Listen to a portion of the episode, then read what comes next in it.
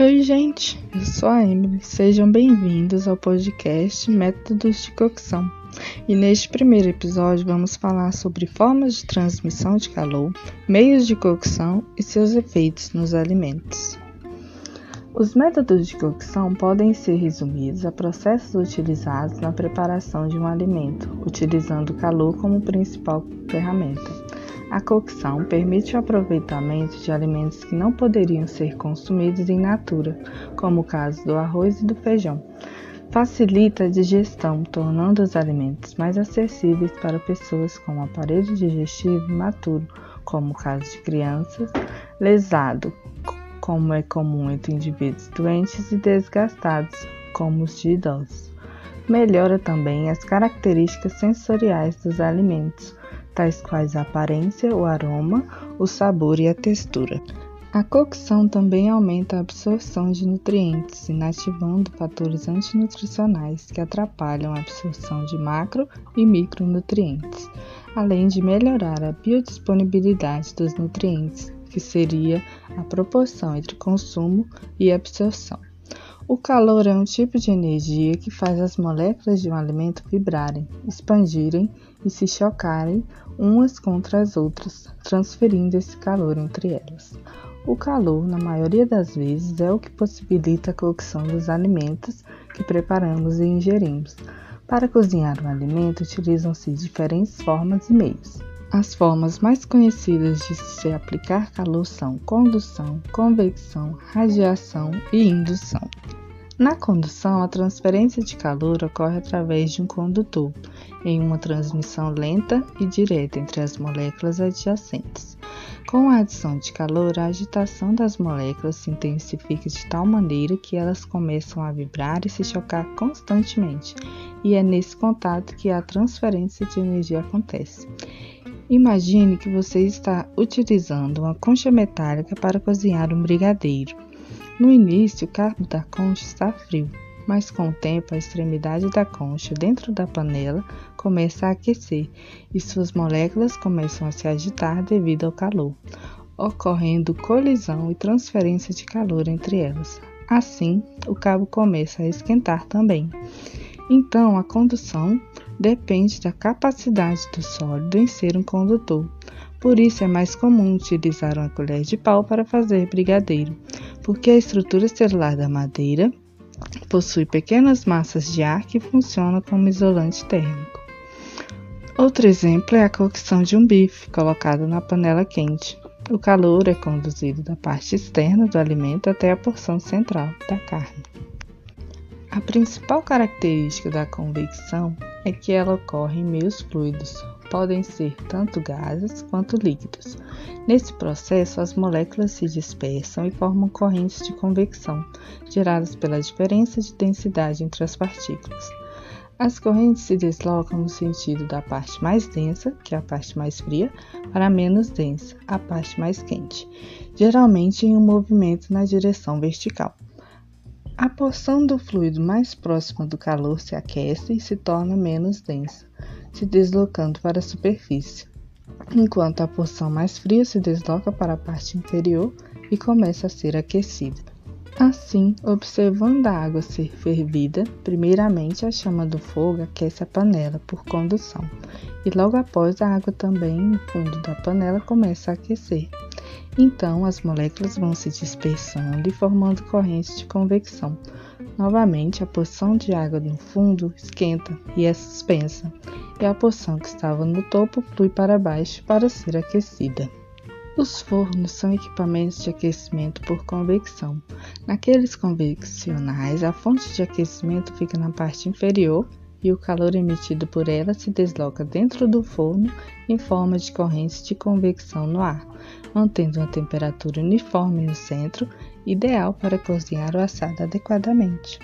Quando falamos de radiação, devemos ter em mente que não é necessário um meio para o calor ser transmitido, uma vez que a energia térmica é propagada através de ondas eletromagnéticas, capazes de se propagar até mesmo no vácuo. Essas ondas vibram em altas frequências e se deslocam rapidamente no espaço, tendo o ar apenas como meio intermediário, pois este não participa do processo. Tratando-se de cozimento, ondas eletromagnéticas agem apenas sobre a superfície do alimento. Já a transmissão do calor para o interior se dá por meio de condução. Para muitos de nós, o micro-ondas é o primeiro equipamento que vem em mente quando se pensa em cocção por radiação. Nele, as microondas incididas agem sobre as moléculas de água presentes no alimento, que começam a vibrar e transferir energia para as moléculas adjacentes, aquecendo e cozinhando o alimento. Olá, eu sou a Amanda, irei falar sobre a transmissão de calor por indução eletromagnética. Nos fogões de indução eletromagnética, correntes elétricas alternadas entre o fogão e a panela induzem um campo magnético entre os dois. Por isso, apenas recipientes de fundo ferroso ou de aço funcionam para esse tipo de sistema, pois vão intensificar o valor do campo magnético. Então, quando a corrente elétrica está passando na panela, ocorre um aumento da agitação das moléculas e a panela começa a esquentar. A partir daí, acontece aquecimento por condução, a existência de um campo eletromagnético vai permitir que só aconteça aquecimento quando a panela estiver sobre o equipamento.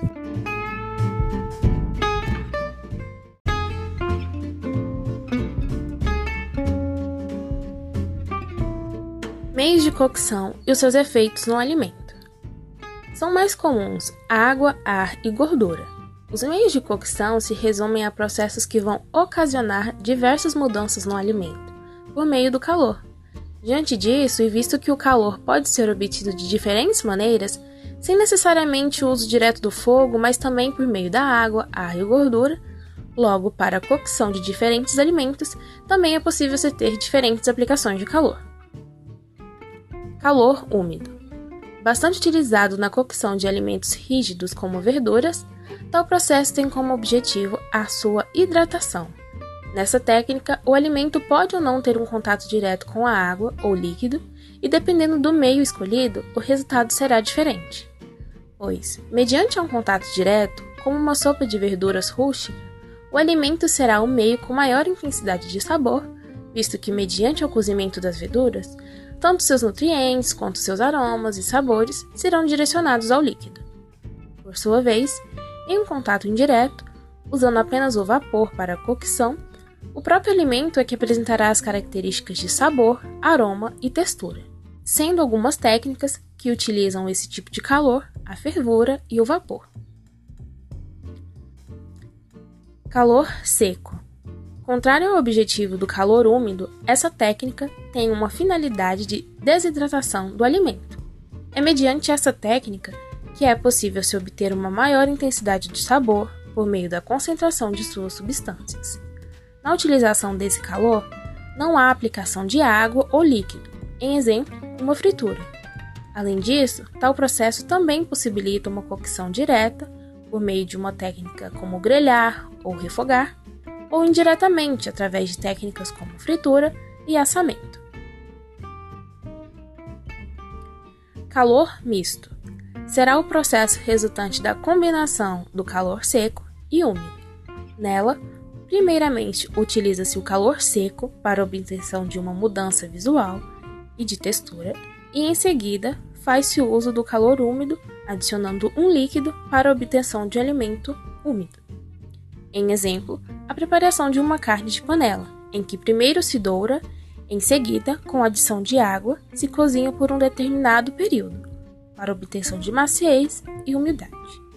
Dessa maneira, é possível notar que diferentes processos podem resultar em distintos resultados de um mesmo alimento.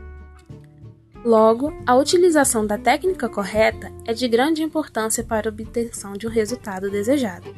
Afinal, os meios de cocção permitirá efeitos nos alimentos como sabores mais suaves ou mais intensos, colorações e caramelizações diversificadas, além de texturas mais ou menos rígidas. Além disso, os diferentes processos de aplicação de calor no alimento. Existem também as diversidades de técnicas para o manuseio do alimento no momento da preparação, o que, por sua vez, pode interferir diretamente no resultado. Bem, esse foi o primeiro episódio da série Métodos de Cocção. Muito obrigada a você que ouviu até aqui. Fique agora com o próximo episódio da série sobre reações químicas decorrentes do calor.